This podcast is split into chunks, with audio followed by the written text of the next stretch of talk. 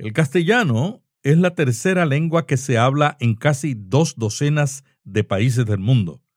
Las empresas también lo saben. Por eso, Microsoft, la National Public Radio y CNN están produciendo podcasts en español.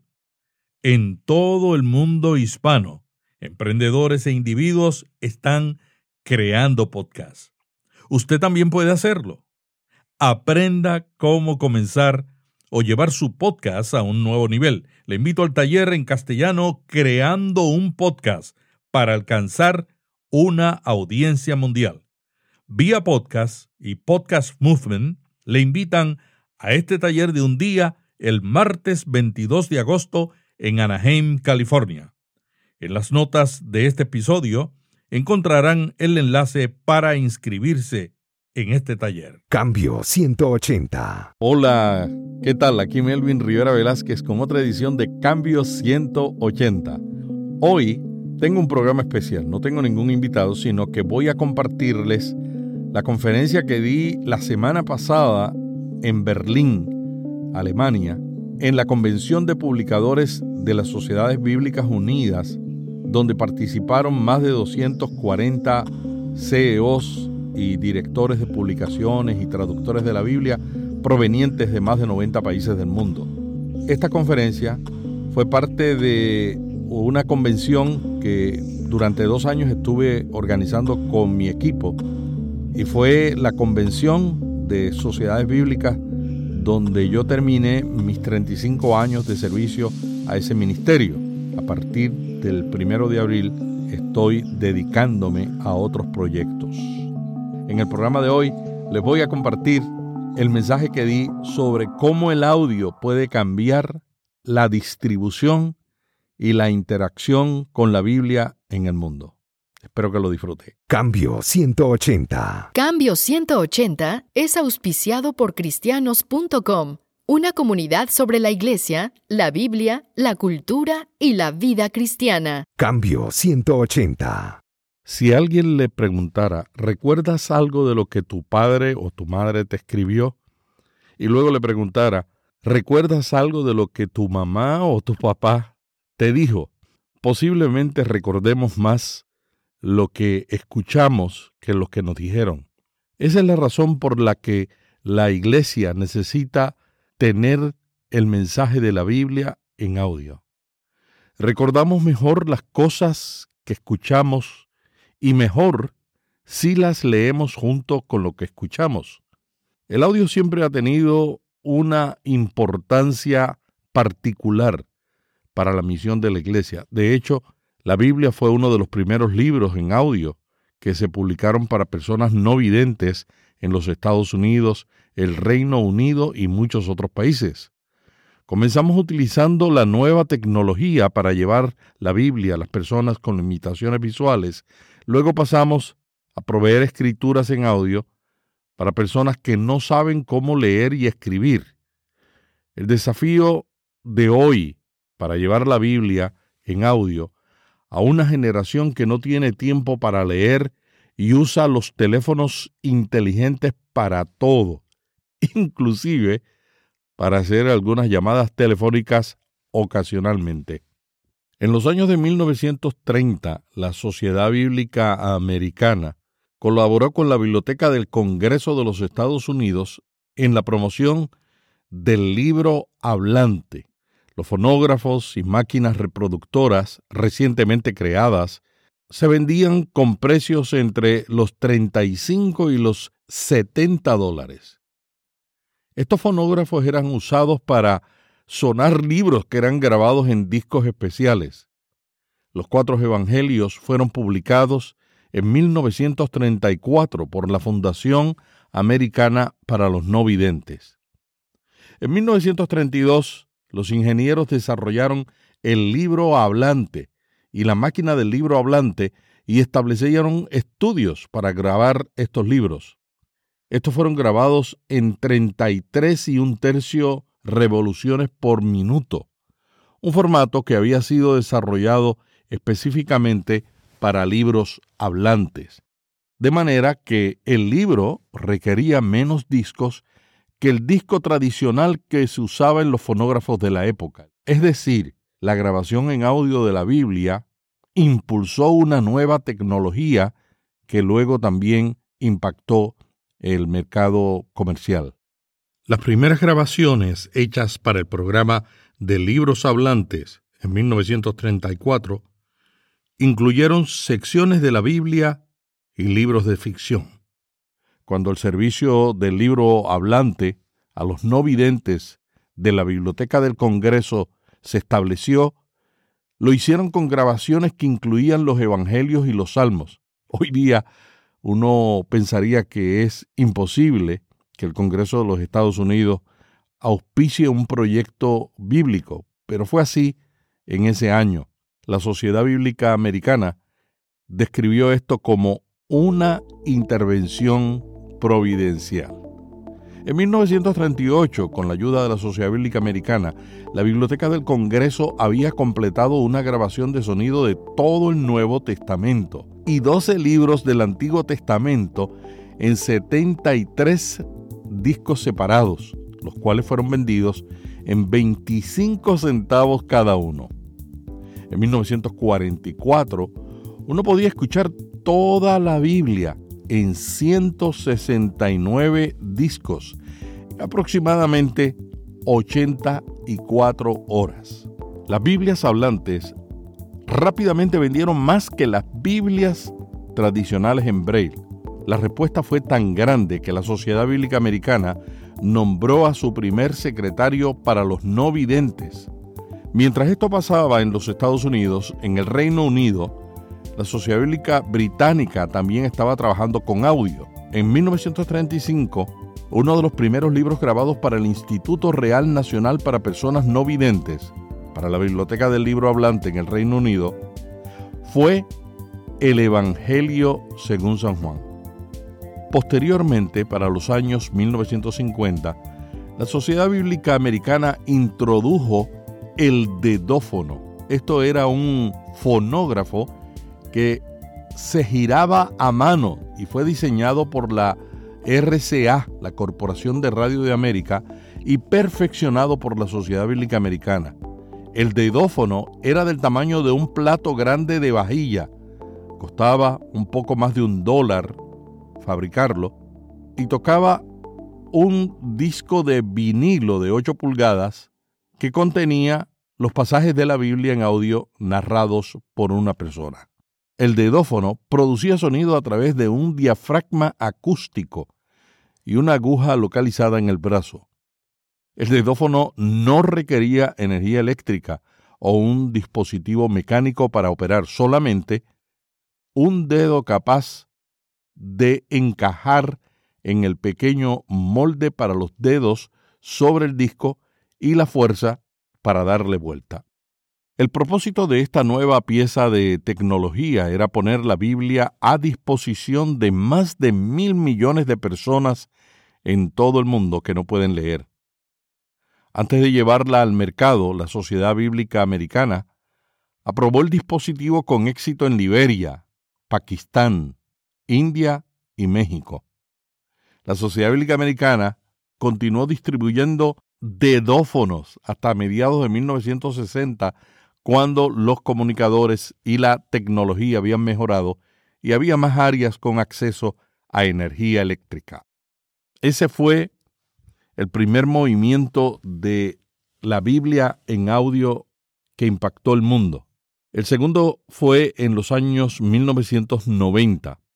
Las escrituras en audio volvieron a convertirse una prioridad en las sociedades bíblicas unidas se desarrolló una estrategia y fueron contratados varios consultores y las Sociedades Bíblicas Unidas publicó el primer manual para escrituras en audio. Un consultor de traducciones llamado Ken Thomas escribió acerca de la revisión exegética de las escrituras en audio. Y esto tiene que ver con la interpretación dramatizada de la Biblia. Cuando un actor participa en la grabación de un texto bíblico, cuando él hace su interpretación, está haciendo una exégesis del texto. O sea, está interpretándolo, ¿no? Pero ¿qué sucede? Que muchas veces el actor no conoce el contexto del texto, ni los motivos del autor, ni la audiencia que se dirigía, y con su énfasis hace una exégesis equivocada del texto. Y por eso las Sociedades Bíblicas Unidas comenzamos a hacer énfasis que la producción de la Biblia en audio necesitaba, además de un productor, un especialista que se asegurara que la interpretación de los actores no hiciera una exégesis incorrecta del texto. En el año 2000, la Asamblea Mundial en Midrand, Sudáfrica, reconoce, dijo la declaración, formalmente que la misión de las sociedades bíblicas trabaja más allá de la distribución bíblica, buscando promover el impacto de la Biblia, su comprensión y uso. Esa asamblea, en su documento de identidad y valores, añadió un nuevo énfasis a nuestra misión. Se acordó que la tarea común de las sociedades bíblicas es de lograr la más amplia, eficaz y significativa distribución de las sagradas escrituras. Debía realizarse en los idiomas y medios que satisfagan las necesidades de las personas en todo el mundo. Y a partir de los años 1990 iniciamos alianzas con ministerios como La Fe viene por el oír, Megavoice, Dabar y otros. ¿Cuál es el estado del audio hoy día en el mundo? El uso del audio está creciendo mundialmente. La tecnología ha cambiado la forma como utilizamos el audio. Durante los últimos cinco años, el audio ha cambiado de ser un recurso para personas no videntes o no alfabetizadas a ser utilizado como una manera de aprender y escuchar historias inspiradoras. ¿Cuáles son las razones por el crecimiento del audio en la sociedad y en la cultura actual? Número uno, hay una sobrecarga de información. Tenemos a YouTube, tenemos las redes sociales, tenemos tanto que leer, tanto que ver, y no tenemos tiempo para hacerlo. Se lee menos. Ahora desarrollamos más tareas paralelamente. Número tres, el regreso de contar historias. Esta técnica que desde la antigüedad la tenemos, hoy día ha tomado una fuerza particular. La gente recuerda más las historias que escucha que los números que les damos. Y la razón número cuatro para el cambio del audio en la cultura actual es el teléfono inteligente que tenemos en el bolsillo. ¿Cómo ha cambiado la forma en que consumimos la información? Mire, ahora nosotros estamos leyendo menos, inclusive en la web. Los artículos de la web que la gente prefiere leer son los que duran tres minutos en su lectura, o sea, unas 800 palabras. Y los escaneamos, o sea, nosotros no leemos eh, de, corrido, según los estudios. Y en los videos no aguantamos videos de más de cinco minutos. Y el promedio más popular en YouTube de un video es de 1.5 a 3 minutos. Otro cambio radical es que el audio ahora es una solución para las personas que realizan actividades paralelas. Usted no puede leer en Internet o leer un libro impreso mientras realiza otras cosas. Pero usted puede escuchar un libro en audio o un podcast a través de sus audífonos mientras hace ejercicios, compra, limpia la casa, trabaja en el jardín, se desplaza en su vehículo a su trabajo. El audio ha regresado como una solución a las agendas ocupadas. A final del siglo se producían en Estados Unidos solamente de 3.000 a 4.000 libros en audio por año. Ahora vemos 36.000 libros por año. Y eso lo dijo Michael Kopp, director ejecutivo de la Asociación de Publicadores en Audio. El otro gran cambio es el regreso a contar historias. Otra razón por la que el audio ha regresado está relacionada con la popularidad de la narración de historias. Esta está ganando más y más terreno a medida que los teléfonos inteligentes y los vehículos están equipados universalmente con paneles de control amigables al usuario. Parte de la atracción de los libros en audio, además de su conveniencia de poder escuchar cuando se está viajando, es la intimidad de poder crear sus propias imágenes de la historia, crear su propia producción en su mente, algo que no es posible con los medios visuales. Otro cambio que ha ocurrido en el mundo del audio es el cambio en la manera en que compramos y escuchamos la música. La música bajo demanda también está cambiando, está creciendo más rápidamente que la compra de música descargable. Hemos pasado de los LPs a los 8 tracks, a los cassettes, a los CD, al audio descargable, a la transmisión en vivo de audio, Pandora y Spotify, y ahora al audio bajo demanda. El último año en los Estados Unidos las investigaciones mostraron que las personas están escuchando más música pero comprando menos en las tiendas de iTunes y Google Play y otras tiendas de descarga. Los artistas y los sellos musicales están tratando de sobrevivir el cambio que les ha traído la tecnología. Otro cambio importante es la forma en que hemos cambiado al comunicarnos.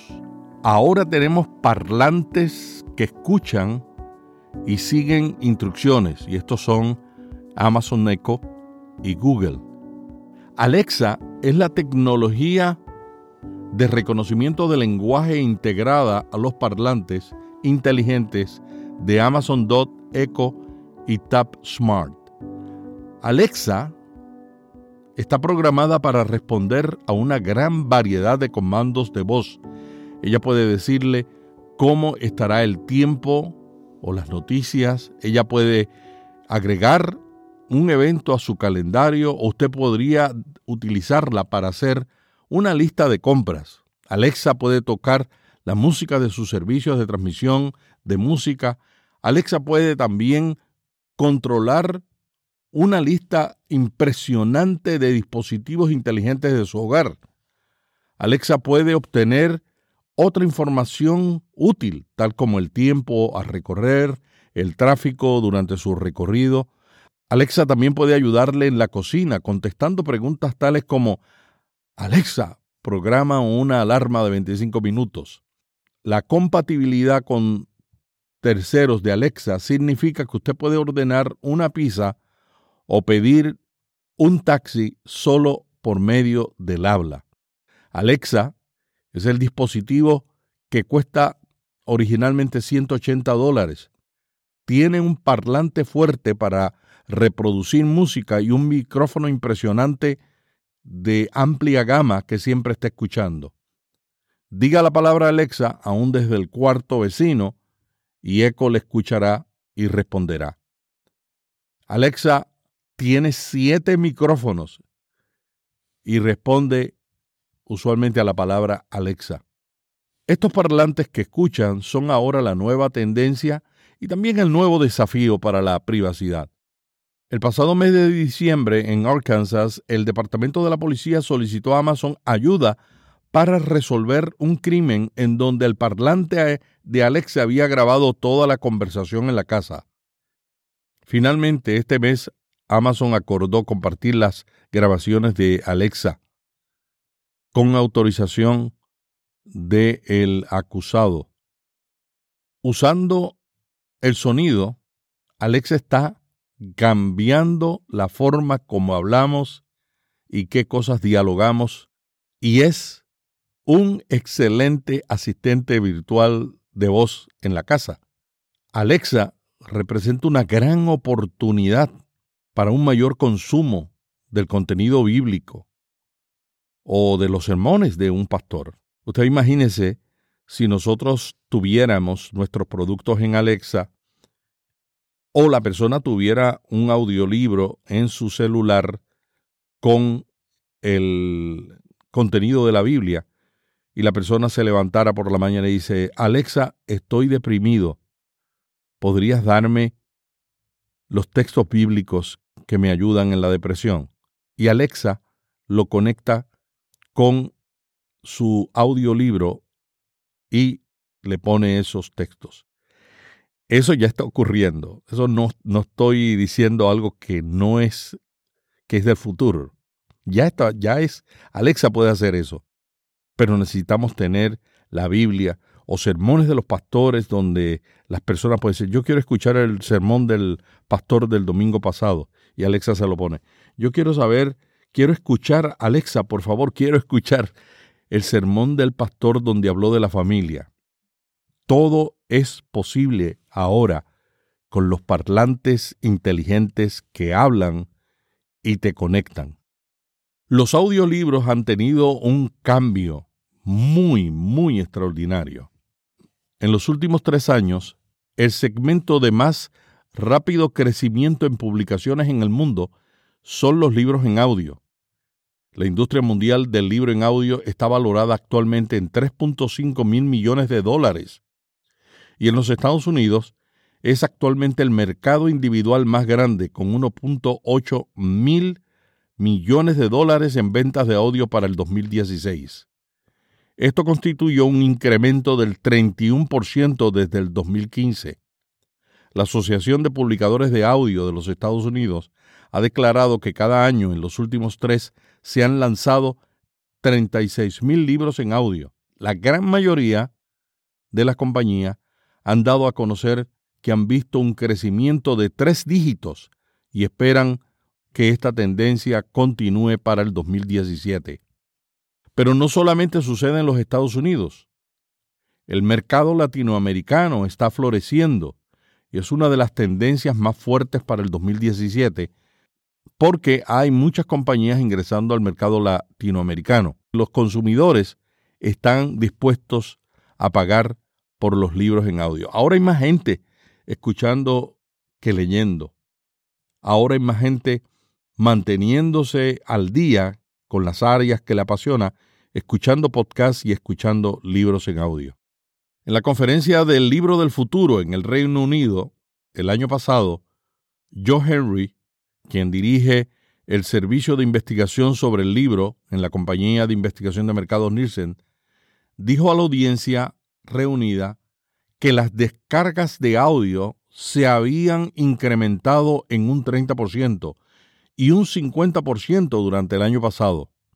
Solamente cerca del 10% de los adultos de Estados Unidos han escuchado un libro en audio desde los últimos 12 meses hasta junio del 2016.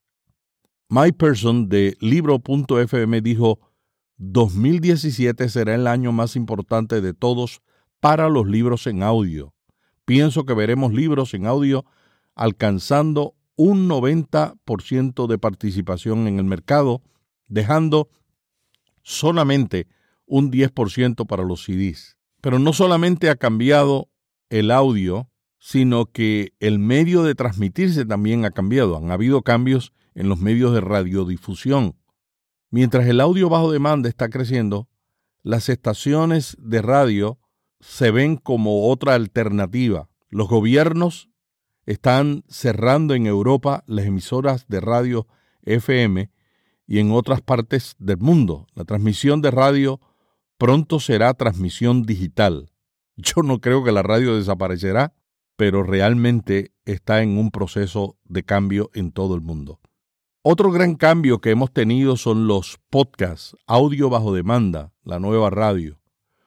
Una nueva alternativa para escuchar en el medio de audio son los podcasts, y ellos están cambiando la forma como escuchamos el audio. ¿Qué es un podcast? Un podcast es audio bajo demanda de manera que usted puede escuchar lo que usted desea cuando lo desea y donde lo desea. Es para la radio lo que Netflix es para el medio televisivo. Usted se suscribe a un podcast a través de una aplicación en su teléfono inteligente y se descargarán los nuevos episodios automáticamente que sean publicados. El nombre podcast fue inventado por el periodista de la BBC Bern Hammersley en 2004 a partir de las palabras pod del iPod, una marca popular de un reproductor de audio producido por Apple, y broadcast, radiodifusión. En 2004, usted necesitaba estar conectado a la Internet mediante una computadora para escuchar un podcast. Ahora, con la intervención del teléfono inteligente que se creó en 2007, todo cambió. Hoy día es fácil escuchar un podcast y por eso hay más de 350 mil podcasts disponibles en el portal de iTunes. La categoría más popular del podcast es religión y cristianismo.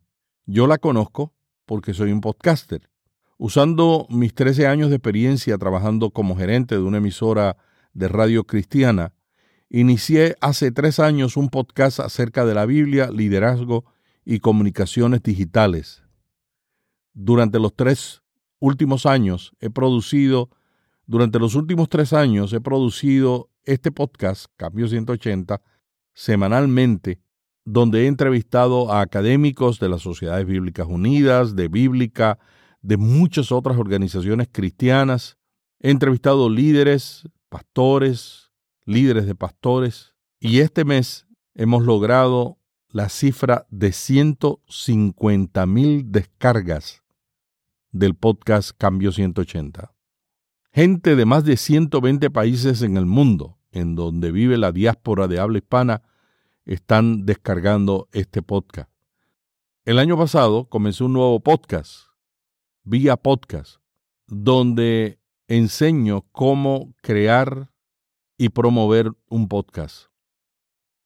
Usar audio bajo demanda para crear relaciones, establecer confianza e involucrar a una audiencia con una causa o marca es la nueva etapa de mi vida al jubilarme de las Sociedades Bíblicas Unidas. ¿Cómo ha sido el crecimiento del podcasting? Los podcasts comenzaron a crecer en los últimos tres años, especialmente cuando la Radio Pública Nacional de los Estados Unidos creó en el 2014 un podcast con una historia verdadera llamada Serial. El lanzamiento de este podcast coincidió con la aplicación del podcast que aparece permanentemente en cada iPhone y iPad. No hay duda que los podcasts están creciendo en todo el mundo. De acuerdo a un artículo en el Boletín Internacional sobre Aprendizaje Electrónico, una tendencia digital entre los estudiantes universitarios japoneses es que están utilizando los podcasts y los wikis como herramienta para el aprendizaje. El podcast está creciendo en Europa, en Sudáfrica, en Australia y en el Oriente Medio. En Latinoamérica, compañías como CNN y Microsoft están produciendo podcasts en español para conectar y establecer credibilidad con sus audiencias. En Estados Unidos, compañías importantes como Slack, New York Times, General Electric, eBay, Netflix y State Farm Insurance están produciendo podcasts. Nadie quiere escuchar un comercial de eBay que dura 30 minutos. Pero a la gente le gusta escuchar las historias que cuenta eBay de gente que está comenzando un negocio.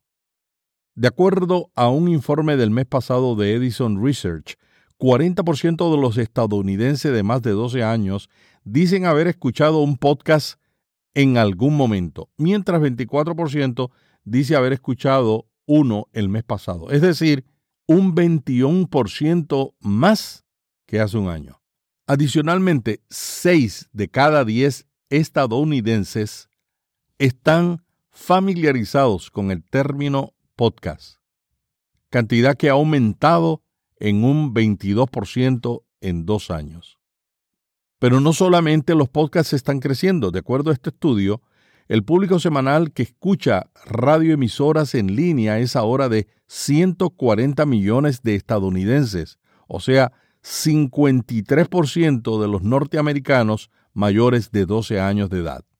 Pandora continúa a la cabeza en el espacio de la radio en línea, 32% de los estadounidenses han escuchado el mes pasado, pero Spotify está fuerte en segundo lugar con un 18%.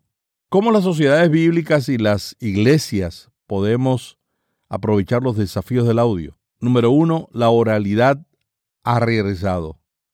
Necesitamos explorar el audio como un medio poderoso para la narración de historias y comunicar los mensajes de la Biblia.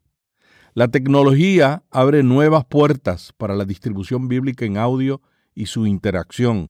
La intimidad del audio bajo demanda, que no se escucha a través de parlantes, sino a través de audífonos, crea una relación especial con el que escucha que ningún otro medio tenía y podría llevar el mensaje de la Biblia más cerca del corazón de las personas. Necesitamos asumir riesgos, probar nuevas tecnologías y reempacar el contenido bíblico, cometer errores, aprender y promover la interacción con la palabra de Dios. Necesitamos encontrar nuevos modelos de sostenibilidad de la misión. El audio para analfabetos y no videntes es muy atractivo para donantes. Sin embargo, estamos ante una nueva generación de personas sumamente ocupadas, con demasiados mensajes, que está usando el audio como un medio para aprender y crecer y necesitan la palabra de Dios en ese medio. Apocalipsis 21.5 en la Biblia dice, yo hago nuevas todas las cosas. Hace 500 años los reformadores se convirtieron en publicadores visionarios de la Biblia, tomaron ventaja del desarrollo de la imprenta que se había desarrollado 62 años antes para hacer que la palabra de Dios estuviera accesible a toda persona. 200 años atrás, muchas sociedades bíblicas en el mundo fueron las primeras en utilizar la imprenta de vapor para producir la Biblia. Hace 87 años, la Sociedad Bíblica Americana y la Británica fueron las primeras en utilizar las nuevas tecnologías de grabación de audio. Inclusive fueron los primeros que grabaron audiolibros antes que las empresas publicadoras comerciales y lograron que la Biblia estuviera disponible para los no videntes. Hoy día hay cerca de 776 millones de personas en el mundo que carecen de las habilidades básicas para leer y escribir. Y estamos imprimiendo Biblias en braille y produciendo también Biblias en audio para ellos. Pero también hay más personas que no tienen tiempo para leer o no tienen el deseo de hacerlo. Nuestro desafío no es solamente atender a los no videntes y a los no alfabetizados. También necesitamos proveer escrituras a aquellos que tienen una saturación de información, que hacen muchas actividades al mismo tiempo y están recibiendo información de muchas formas. El audio ha regresado y puede ser una herramienta para ministerios bíblicos como las sociedades bíblicas y para las iglesias. El audio puede cambiar la distribución bíblica, y la interacción con la palabra de Dios. Aprendamos cómo utilizar las nuevas tecnologías eficazmente, como en el pasado, para llegar a una cultura cambiante con la poderosa palabra de Dios. Este fue el mensaje que yo di la semana pasada en el plenario de la Convención de Publicadores de las Sociedades Bíblicas en Berlín, que reunió a 250 publicadores y CEOs de sociedades bíblicas de más de 90 países del mundo. Para mí fue un privilegio compartir de un tema que me apasiona, porque yo conocí al Señor a través del audio, trabajando en una emisora de radio cristiana, escuchando sermones, escuchando estudios bíblicos. Luego dediqué mi vida a la publicación y distribución de la Biblia. Estuve 35 años trabajando con las sociedades bíblicas y ahora mi nuevo proyecto de vida es ayudar a utilizar el audio para cambiar la manera de pensar y la manera de vivir. Hasta aquí Cambio 180. Si este podcast le gustó, vaya a iTunes y suscríbase para recibirlo automáticamente lo publiquemos. También déjenos ahí una valorización y comentario. Para más artículos sobre estos temas, visite cambio180.com. Cambio 180.